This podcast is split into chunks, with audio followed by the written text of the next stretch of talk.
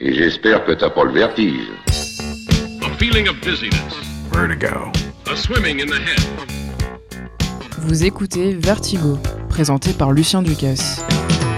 Infatti la musica è un'entità astratta, noi vogliamo per forza, il pubblico vuole per forza trovare nella musica un significato o dei significati. This is where it gets a bit uh, metaphysical. This will be my home. Beautiful blue skies and golden sunshine all along the way. Bonsoir, bienvenue à l'écoute de ce nouvel épisode de Vertigo, un vertige musical qui nous accompagnera au milieu de la nuit ce soir, au gré des sillons des vinyles, bien sûr, que j'ai apporté dans les studios de Radio Campus Bordeaux 88.1, car aujourd'hui, encore une fois, nous sommes en direct et on va beaucoup utiliser la platine, ce qui pourra occasionner deux choses qu'il me semble important de préciser dès le départ quelques grésillements, parce que j'utilise presque exclusivement des pressages originaux et assez peu de remaster au final, peut-être quelques, quelques-uns. Euh, en tout cas, des, des, sautillements indépendants de ma volonté, mais surtout parce que nous avons une seule platine ici dans le studio. Je vous proposerai un ou deux jingles et bandes annonces de quelques secondes pour me laisser le temps de changer de disque. C'est un avertissement qui sera tout aussi bon à prendre pour vous qui nous écoutez peut-être plus tard sur une radio du réseau Radio Campus ou tout simplement en podcast. Je vous en remercie au passage et je vous invite donc tous et toutes à me rejoindre dans ce voyage musical qui commence souvent au milieu de la nuit, au hasard d'un vinyle sorti de la bibliothèque. Prenons par exemple cette légende du songwriting trop peu connue en France à mon avis, Carole King. Vous ne connaissez peut-être pas sa voix, mais vous avez probablement été touché au moins une fois par sa plume, car mine de rien, elle est en fait l'autrice de chansons qui a le plus de succès sur toute la seconde moitié du XXe siècle aux États-Unis, avec plus de 118 tubes à son actif. Elle a commencé à se professionnaliser dans l'écriture de chansons dès la fin des années 1950, avec un passage remarqué à Broadway. On retiendra aussi beaucoup sa longue collaboration, toujours dans l'écriture, avec Jerry Goffin, qui sera d'ailleurs son premier mari, mais ce qui m'intéresse un peu plus personnellement, ça se passe à la fin des années 60, tout début 70, lorsqu'elle se lance elle-même dans la chanson, pour ne plus spécialement écrire pour les autres. Pour moi, elle fera alors partie, avec Johnny Mitchell par exemple, des pionnières dans l'écriture personnelle, intime, de ces chansons qui traitent directement de la vie privée de certains artistes, sans forcément l'identifier clairement, mais certainement sans aucune métaphore, au premier degré, un style qui fera date d'ailleurs chez les femmes comme chez les hommes, car ça représente une énorme majorité de ce qui est composé aujourd'hui par des Taylor Swift, Doja Cat ou autres Kendrick Lamar, pour n'en citer que quelques-uns. Et bien tout ça, à mon avis, ça vient d'abord d'albums comme Blue pour Mitchell, on en reparlera.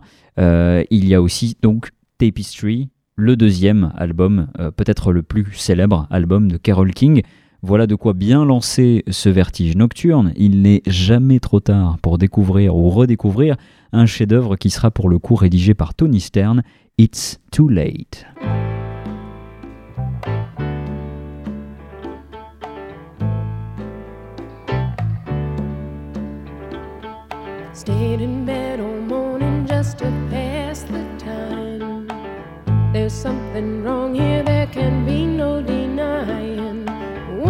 Is changing, or maybe we've just stopped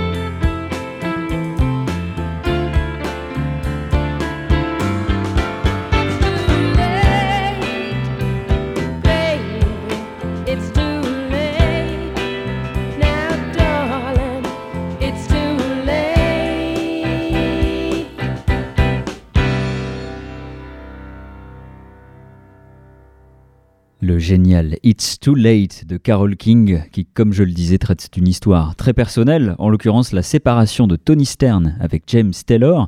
Taylor, qui est aussi l'un des meilleurs amis de Carole King et dont la chanson la plus célèbre à l'époque, en 1971 là aussi, est justement écrite par Carole King elle-même et figure d'ailleurs également dans Tapestry, c'est You've Got a Friend, Euh, tout simplement le titre qui sera récompensé cette année-là par les récompenses de la chanson de l'année pour King euh, au Grammy Award et euh, le meilleur chanteur pour Taylor qui apportera lui par contre une production un petit peu plus intéressante euh, à mon goût avec surtout la participation au cœur d'une autre de leurs amies, Johnny Mitchell, qui est absolument parfaite. Euh, C'est l'occasion d'ailleurs de profiter de notre premier vinyle ce soir. Vous allez voir que le monde est très petit dans Vertigo. Euh, on retrouve les mêmes artistes qui se croisent en permanence et parfois ça fait des belles histoires comme celle de You've Got a Friend.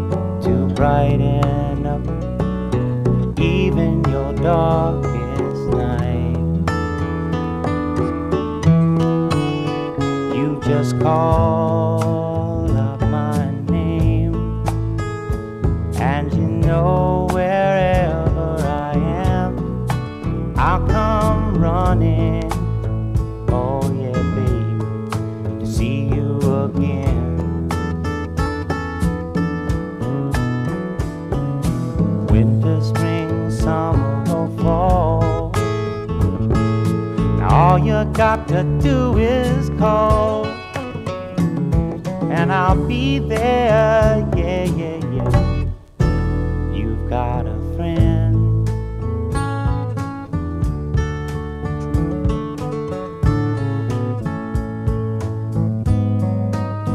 If the sky above you should turn dark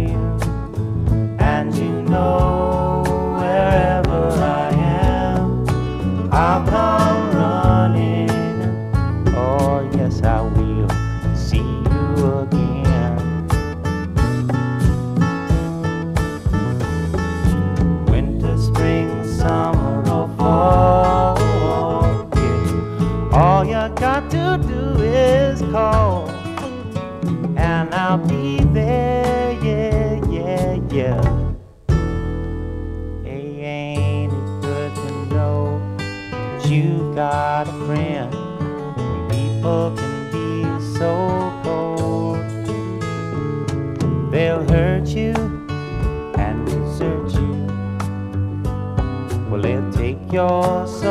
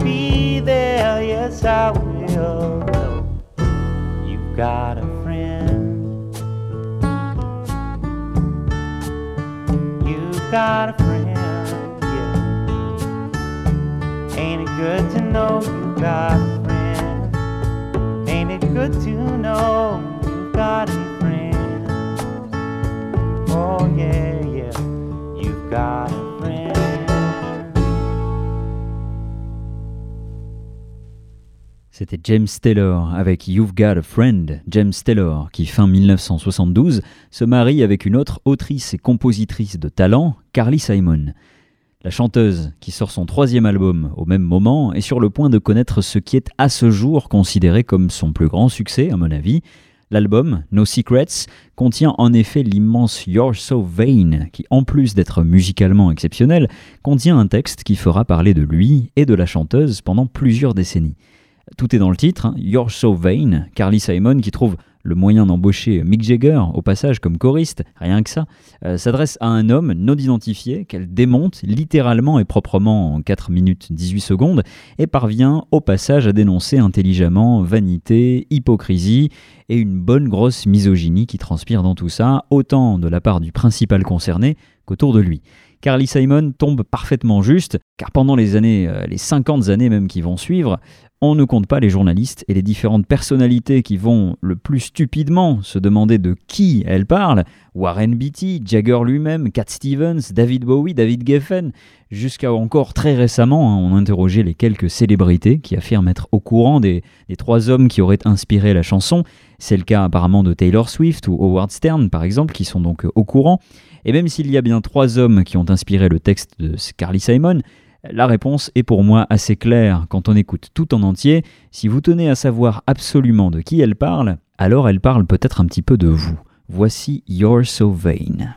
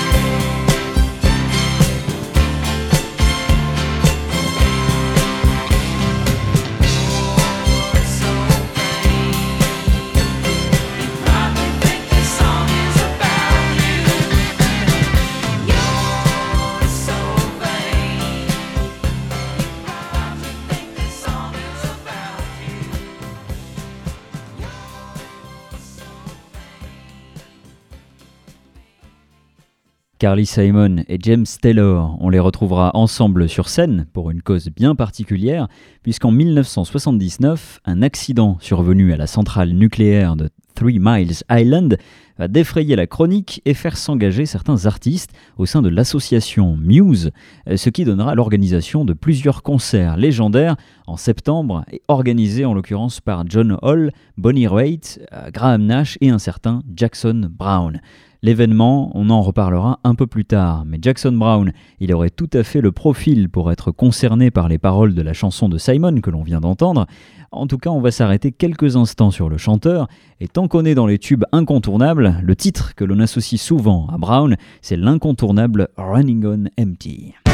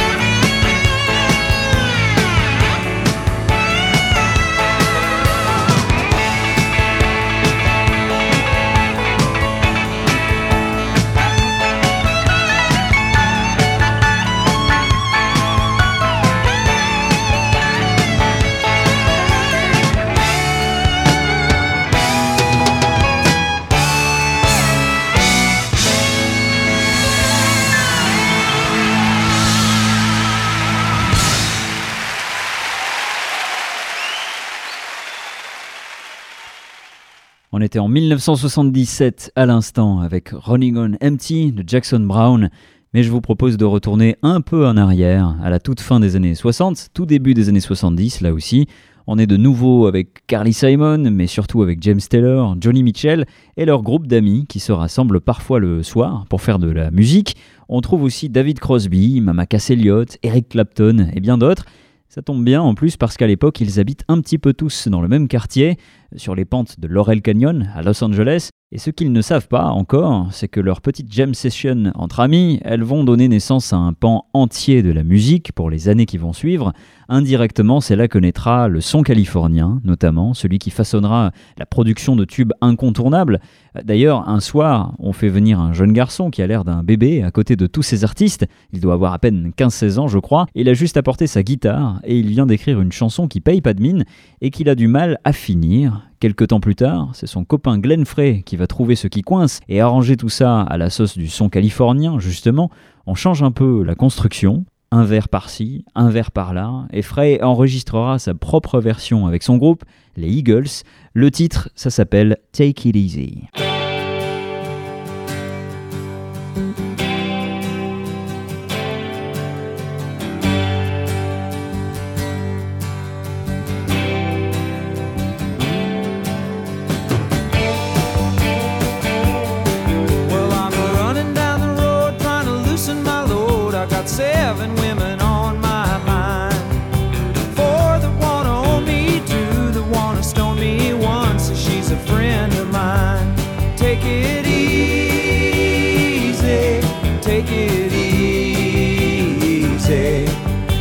The sound of your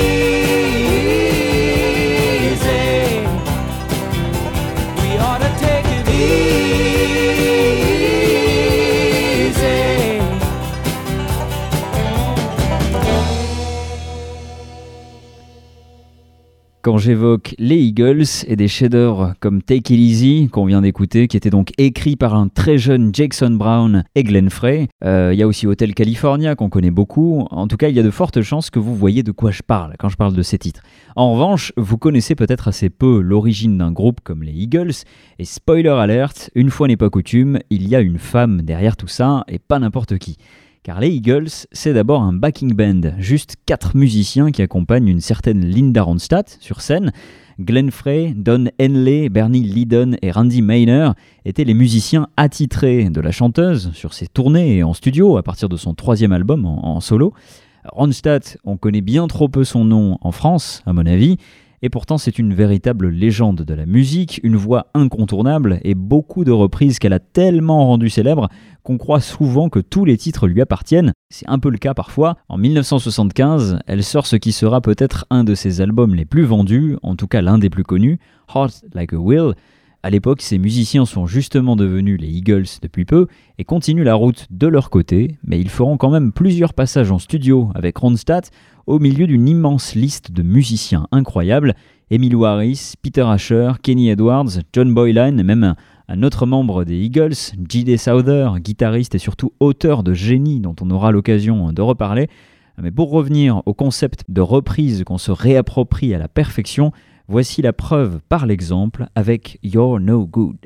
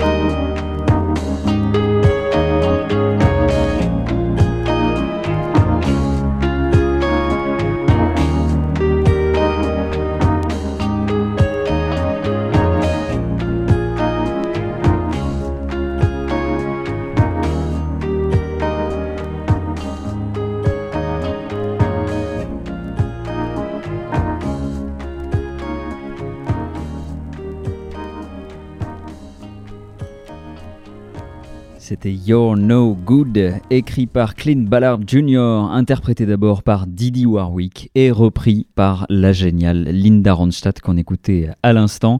Vous êtes toujours à l'écoute de Vertigo, le vertige musical qui nous emmène ce soir d'un titre à l'autre avec beaucoup de vinyle ici dans le studio de Radio Campus Bordeaux 88.1 FM, depuis lequel on, on diffuse en direct d'ailleurs, mais vous nous écoutez peut-être bien plus tard sur une radio du réseau Radio Campus ou tout simplement en podcast sur les pages SoundCloud et Spotify de Radio Campus Bordeaux. D'ailleurs, pour en savoir plus sur notre émission, nous soutenir ou avoir tous les liens nécessaires pour nous réécouter, rendez-vous sur nos pages Facebook, Instagram ou Twitter. Ça s'appelle tout simplement Vertigo. Je crois bien que l'autre reprise la plus célèbre de Linda Ronstadt, elle l'a réalisée en 1977. C'est Blue Bayou, initialement écrit et enregistré par Roy Orbison, qui est à l'origine d'ailleurs de la chanson avec Joe Melson, je crois. Et si Roy Orbison était un incontournable de la fin des années 50 et du tout début des années 60, à la fin de la décennie et pendant toutes les années 70, ça n'a plus du tout été la même histoire. En l'espace de quelques années, sa musique ne vend plus. Il perd sa femme dans un accident de voiture, puis deux de ses enfants dans un incendie. Pendant presque dix ans, il perdra des sommes astronomiques et ne parviendra plus à percer dans les charts, alors que ses plus belles chansons seront reprises par d'autres artistes avec un énorme succès. Ce sont les autres musiciens, justement, à commencer par ses amis, qui vont continuer sans cesse de le célébrer, de l'inviter, de le faire tourner, et dès les années 80, le succès va revenir, va reprendre peu à peu, avec un point culminant quelques mois seulement avant sa mort. Pour célébrer sa carrière, au début de l'année 88, Cinemax organise une grande soirée spéciale. Dans le public, on a David Lynch, Billy Idol, Patrick Swayze, Chris Christopherson, entre autres. Et sur scène, on a le TCB Band, Taking Care of Business, le dernier groupe d'Elvis Presley, avec quelques invités supplémentaires. Quelques, le mot est faible, Katie Lang, Jennifer Warnes, Bonnie Raitt pour les chœurs, mais on a aussi J.D. Souther, j'en parlais à l'instant, Tom Waits, Elvis Costello, Jackson Brown qu'on écoutait tout à l'heure, T-Bone Burnett ou Bruce Springsteen qui accompagnera l'immense Roy Orbison au centre de la scène. Tout ça est filmé en noir et blanc, remasterisé pour notre plus grand plaisir. Voici Roy Orbison à son apogée et 3 minutes 47 secondes qui vous prouveront à quel point il représente un pan entier de la musique moderne. Voici Dream Baby, How Long Must I Dream?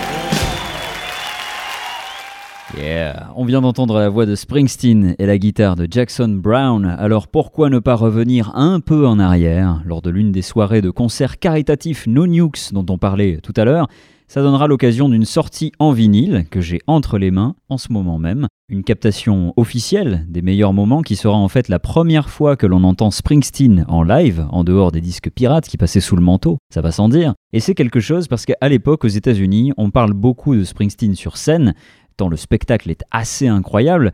D'ailleurs, pour ce qui est de No Nukes, on en oublie carrément le sujet principal lorsque Bruce, hasard du calendrier, fête sur scène son 40e anniversaire.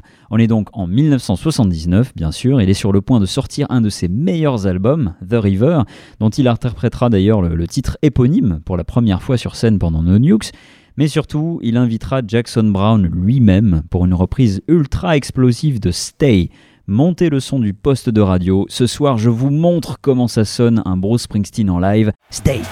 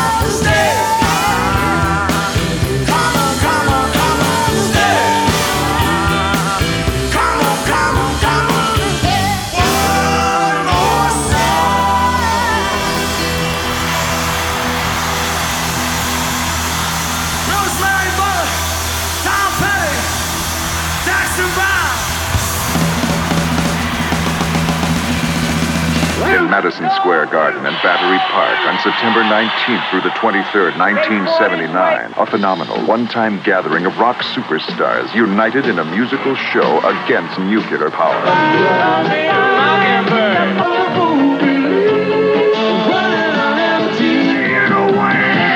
No nukes. Experience the movie. Rated PG. Starts today, Blitz Sensory Plaza in Sterling's Paramount Hollywood. Vous écoutez Vertigo.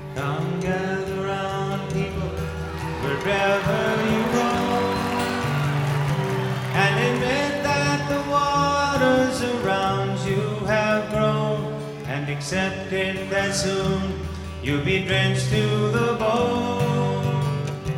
If your time to you is worth saving, then you better start swimming or sink like a stone. For the times they are a changing.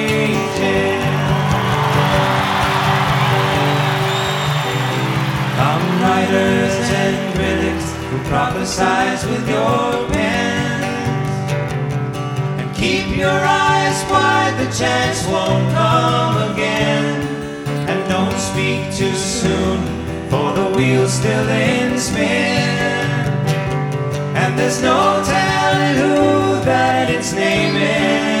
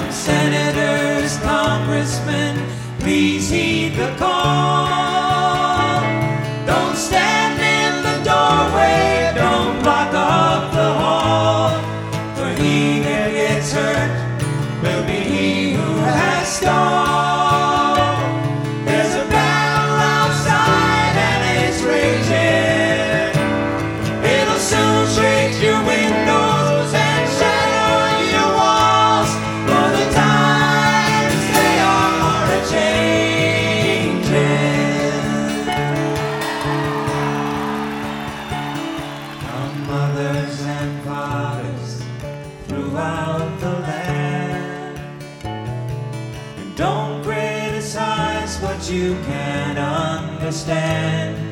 Your sons and your daughters are beyond your command.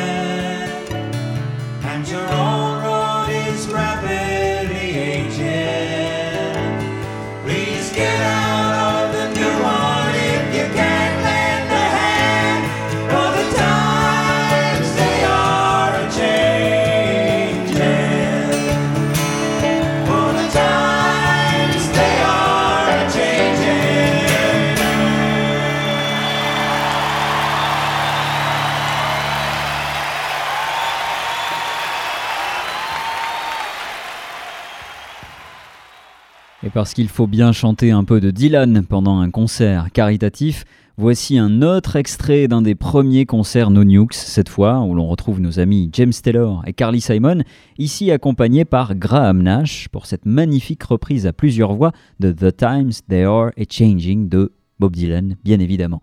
Vous commencez à connaître le principe, on fait parfois des boucles dans Vertigo et on retombe encore sur nos pattes avec Graham Nash, ce coup-ci, euh, lui qui n'était pas là tout seul pour No Nukes, puisqu'il retrouvera ses acolytes David Crosby et Stephen Stills en fin de concert. Un trio incontournable, là aussi, et dont on aura sûrement l'occasion de reparler. Toujours est-il qu'à cette époque, on a intérêt à profiter de leur performance en studio comme sur scène, parce que tout est sur le point de s'arrêter à cause de tout un tas de problèmes d'ego entre les uns et les autres, qui continueront d'ailleurs à se détester, se rabibocher et se redétester jusqu'à aujourd'hui, parfois même par tweets interposés notamment. Dans Vertigo, on creuse pas trop dans les polémiques et les querelles internes, on écoute plutôt de la bonne musique et on est plus que servi avec Crosby, Stills et Nash. Il va falloir me laisser quelques instants, le temps de poser ce fabuleux vinyle de 1983 sur la platine. Il s'agit de Allies, album live, pressage original, dans lequel on peut notamment écouter la chanson Dark Star. À tout de suite. God, I love this music.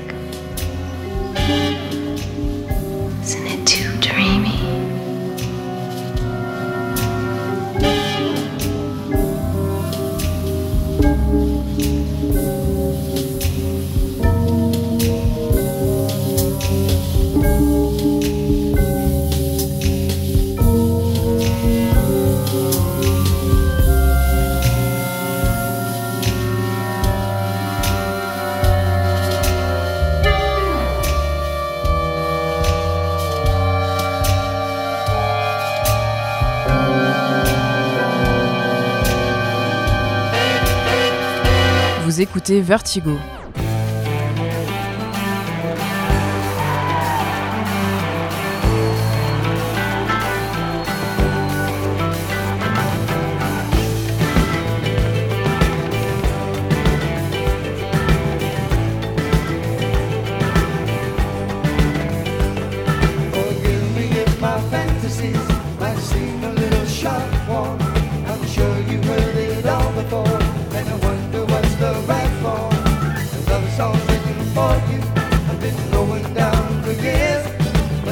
what's in my heart seems more honest than the tears. I am curious.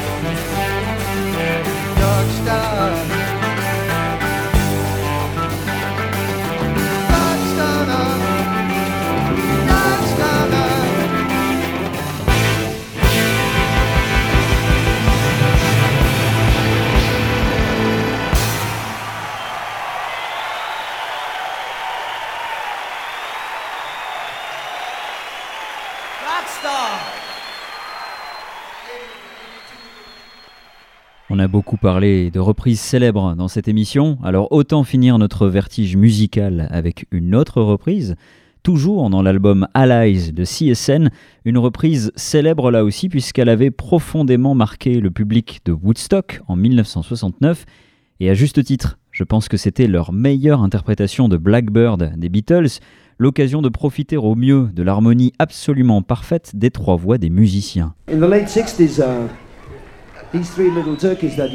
Ce soir, la qualité est toujours bien présente. Après une petite introduction par Graham Nash que vous êtes actuellement en train d'écouter, on va écouter cette nouvelle chanson dans un instant. Merci de nous avoir écoutés, aussi bien en direct qu'en podcast. On se retrouve très vite pour un nouvel épisode, Blackbird, par CSN maintenant. À bientôt.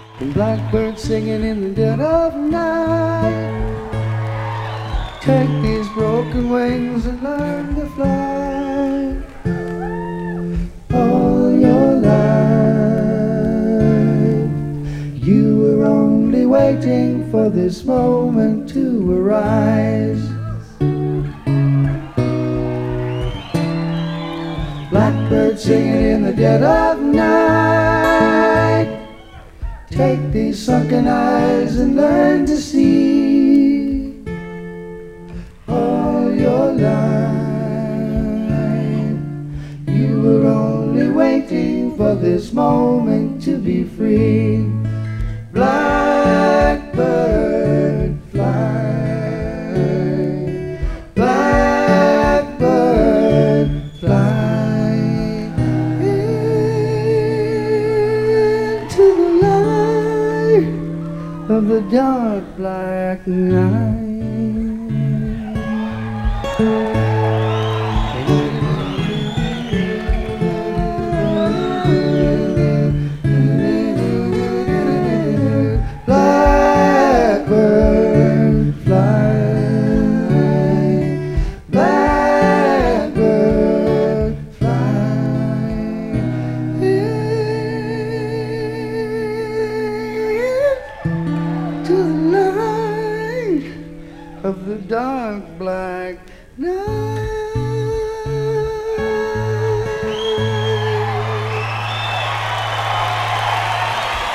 birds singing in the dead of night.